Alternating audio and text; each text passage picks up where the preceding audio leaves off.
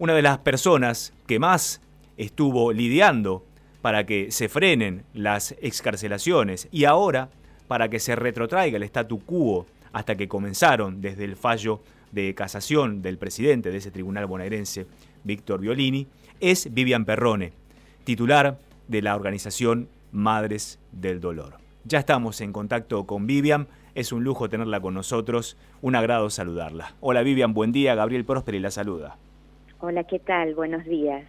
Eh, tenemos información, Vivian, según lo que usted misma nos ha acercado, que se van a presentar como amicus curiae ante la Corte bonaerense, no solamente para que se frenen las excarcelaciones, sino para pedir que se retrotraigan las que ya se dieron y que se vuelva al statu quo primigenio, antes de que todo esto comenzara con aquel fallo de Violini. ¿Es así? Sí, es así. Hicimos esa presentación en el día de hoy eh, porque realmente vimos que hay que volver atrás hubo vulneración de los derechos de las víctimas. Eh, al principio, cuando se hablaba de otorgar estos beneficios a quienes están detenidos, se decía que se iba a ver los casos de mujeres que están embarazadas y están detenidas, o mujeres que están detenidas con sus hijos, lo pueden estar hasta que los chiquitos tienen tres años, o quienes son mayores de 70 años y tienen algún problema de salud. Pero cuando desde Madres del Dolor empezamos a recibir llamados de víctimas diciéndonos que el violador de su hija o el violador de alguien de su familia estaba viviendo nuevamente a pocas cuadras de la casa y que se enteraron por los vecinos, o sea que no se cumplió con la ley de víctimas, entonces fue ahí cuando empezamos a averiguar y era verdad, la verdad es que muchos abusadores, muchos delincuentes están gozando de este beneficio y no se cumplió. La ley de víctimas lo que establece es que las víctimas tienen el derecho a ser informadas y escuchadas antes de cualquier cambio que tenga que ver con la condición de quien está detenido, ¿no? Del recluso. Eh, por supuesto que eso no significa que el juez tiene que hacer lo que las víctimas quieren, sino que les tiene que informar antes y las tiene que escuchar. Bueno, en ninguno de estos casos se cumplió con, la ley de víctimas.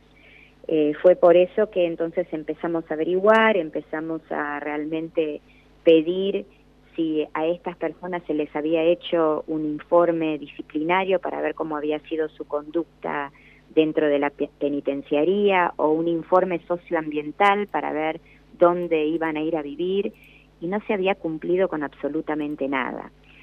Eh, ahora, bueno, estamos apoyando a, la apelación que hizo el doctor Altuve eh, contra estos beneficios que fueron otorgados. Sabemos que ya se le dio lugar, o sea que ya se aceptó esta apelación, pero bueno, ahora la Corte tiene que tomar algún tipo de decisión, ¿no? ¿Qué se hace con quienes ya están gozando de ese beneficio y qué se hace de ahora en más con todos los que lo están pidiendo?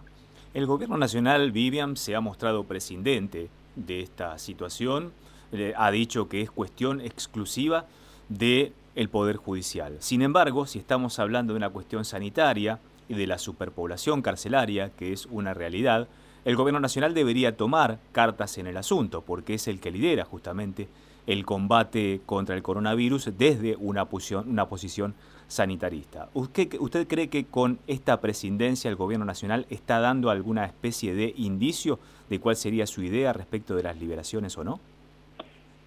Eh, la verdad es que sí, tendrían que estar eh, bien definidos y separados cada uno de los poderes. Ahora, cuando preguntamos eh, al Poder Judicial, quiénes son los que están gozando de este beneficio para poder informar a las víctimas y dónde están residiendo, nos dicen que ellos este, no, no pueden dar ese tipo de información. Lo preguntamos en el Poder Ejecutivo, tampoco nos dan información.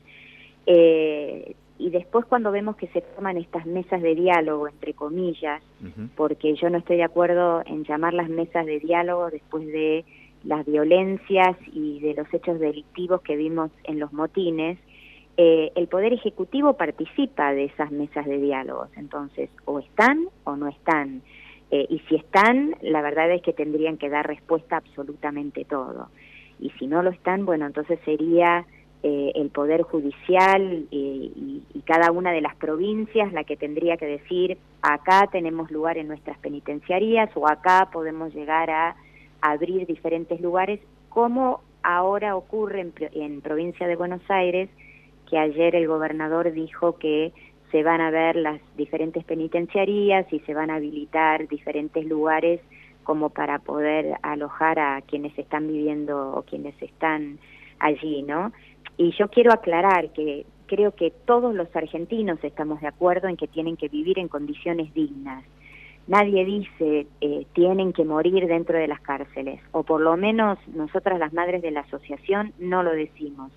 Lo que sí decimos es que quien goza de un beneficio o recupera la libertad, realmente lo tiene que hacer porque ya todos los estudios, los exámenes, su comportamiento demuestra que está resociabilizado y que puede entonces volver a su casa, que se hizo el estudio socioambiental porque hasta hay este, violadores que volvieron a su domicilio y la familia no los quiere tener ahí, en un caso porque es una pequeña casilla donde ya viven 10 personas. Entonces, una señora que vive ahí me dijo, yo no puedo encima tener acá alguien que tenga problemas de comportamiento, que nos pueda generar un problema a nosotros. Entonces no es solamente la víctima que sufrió en manos de él, sino que los que pueden llegar, o de ella, ¿no? Sino los que pueden llegar a sufrir debido a estos beneficios que se están dando. Estamos hablando con Vivian Perrone, presidenta de la Asociación Madres del Dolor. Vivian, ¿cómo evalúa el cacerolazo del jueves pasado? ¿Qué es lo que dijo la sociedad que participó de ese cacerolazo en ese momento? A, a, nosotras las víctimas la verdad es que nos dio una palmada en la espalda porque siempre sentimos que vamos varios pasos más atrás de quienes nos colocaron en este lugar, ¿no? Nosotros nunca elegimos ser víctimas, yo no elegí ver agonizar a mi hijo tirado en una calle, no elegí tener que ir a visitarlo a un cementerio, eh, es más, hoy en día no lo puedo ir a visitar, entonces cuando uno de los motivos de los reclusos es que no pueden recibir visitas, yo tampoco puedo recibir visitas en mi casa, no puedo ver a mi padre, no puedo ver a mi nieto, este, y todos estamos tratando de adaptarnos, ¿no? Nadie me paga la cuenta telefónica para que yo pueda hablar y, hacer lo que quiera con mi celular. Y estamos otorgando esos beneficios. Ahora, cuando vimos que la sociedad salió con el cacerolazo, dijimos, es un reclamo de todos. Todos estamos diciendo, necesitamos que cada paso que se esté dando en estos días se haga con muchísima responsabilidad. Tendrían que haber visto previamente qué va a ocurrir en las cárceles, qué va a ocurrir en las escuelas, qué va a ocurrir en los hospitales. En las cárceles tienen miedo que llegue la pandemia, porque la verdad es que por ahora solo hubo un caso y, ayer escuché que esa persona ya se había recuperado. Entonces, todavía el virus no llegó a las cárceles. Bueno, ¿qué van a hacer? Eh, hay mucha gente que cobra un sueldo como para ir a las penitenciarías, como para hacer cursos ahí, como para dar charlas, como para ver la situación de los reclusos. Bueno, son ellos los que tienen que encontrarle una solución. Y toda la sociedad, así como salimos a aplaudir a los policías, a los, a, los médicos, que sí se están poniendo en riesgo por todos nosotros, también salimos a reclamar y a decir, hagan algo eh, y que no sea la más fácil que es abramos las puertas, que acá no quede nadie, o como dijo el director de la Comisión por la Memoria, este, cuanto mayor liberación de presos exista, mejor y que eso significa un momento histórico. No, el momento histórico es el que estamos viviendo todos, asustados en nuestros domicilios y a la vez con todos los problemas económicos que eso nos trae, ¿no? ¿Recibieron llamados del Poder Ejecutivo Provincial o del Poder Ejecutivo Nacional? No, del Poder Ejecutivo no. Sí recibimos llamados de el presidente de, de la Cámara de Diputados, el señor Sergio Massa, y tuvimos una reunión con él y él fue el que puso todo a disposición. Es más, uno de los abogados allí nos ayudó a, presentarnos hoy como amicus curiae. Eh, recibí el llamado de varios intendentes de la provincia de Buenos Aires, eh, porque yo había escuchado que los intendentes estaban recibiendo un listado de quiénes están gozando de este beneficio de prisión domiciliaria y este, la respuesta fue que ellos no tienen ni idea y que si la tuvieran tampoco pueden hacer nada porque no pueden poner a un policía en la puerta de cada una de estas personas que goza de estos beneficios. Eh, pero del Poder Ejecutivo no, la verdad que no. Mañana, Vivian, es un día muy especial para usted. Hace 17 años eh, se iba Kevin después de una semana de estar internado luego de que lo atropellara ese asesino al volante que hoy está en libertad. ¿Cómo vive ese día tan especial para usted? ¿Cómo convive con la resiliencia? ¿Cómo transforma el dolor en esta lucha que se deja ver tras sus palabras, Vivian? Este es un mes, todo el mes es muy difícil para mí, porque el primero de mayo a Kevin lo atropelló Eduardo Suquiasian dándose a la fuga y dejándolo a Kevin tirado sobre la avenida del Libertador. Fue una semana terrible donde lo vimos morir a Kevin todos los días hasta el día 8 de mayo. Y el 27 de mayo era la fecha de su cumpleaños. Así que trato de recordar los buenos momentos con él, pero justamente hoy le decía a mi amiga Jimena Duris, la mamá de Ángeles Rawson, que me llamó hoy temprano, eh, no sé por qué los, los recuerdos tristes vencen a, a los más felices que tuvimos durante esos 14 años que tenía Kevin y estoy agradecida de, de esos 14 años que, que pude estar a su lado y que lo pudimos tener acá en casa, ¿no?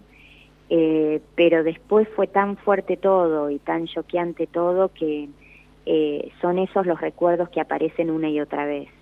Pero en honor a él y en homenaje a él, yo le prometí cuando empecé a, yo soy docente, no tengo nada que ver con la justicia, no, al principio no entendía absolutamente nada de lo que nos estaba ocurriendo. Eh, cuando vi qué era lo que teníamos que hacer y cómo eran los diferentes pasos judiciales y a mí en ese momento todos me decían fue un accidente, tenés que aceptar y yo dije no fue un accidente porque el que conducía venía a exceso de velocidad, pasó a otro auto por la derecha, no respetó el semáforo y encima huyó y mientras Kevin agonizaba él se fue a esquiar a Estados Unidos. Entonces no fue un accidente. Eh, a partir de ahí le prometí a Kevin, voy a tratar de ser la voz de quienes no la tienen y bueno, la verdad es que nunca me imaginé estar tanto tiempo y, que me iba a dedicar la vida a esto, ¿no? Eh, lo hago por él y lo hago por todos los demás, este, por mis otros hijos, por, por mis alumnos, es como que ahora siento eh, que esto lo tenemos que hacer y la sociedad con ese cacerolazo también demostró que eh, nos acompaña en estos pedidos. No es, no es, eh, el tiempo no cura y la verdad es que es muy, muy difícil. Se cumplen 18 años y a mí me habían dicho en un principio, el tiempo te va a ayudar. A lo único que me ayudó el tiempo es a poder mantener un poco más las lágrimas, pero nada más que eso. Vaya que su voz tiene potencia, Vivian, y le agradezco muchísimo que estar en estos minutos con nosotros compartiéndolos y le envío desde aquí, desde este rincón, un fuertísimo abrazo. Bueno, muchísimas gracias a ustedes porque los medios son nuestra nuestro eco, ¿no? Los necesitamos a ustedes como para que escuchen a las víctimas. En estos días yo estuve diciendo, yo no me puedo subir al techo de mi casa a quemar un colchón para que alguien nos escuche, así que les debemos muchísimo a ustedes. Un abrazo.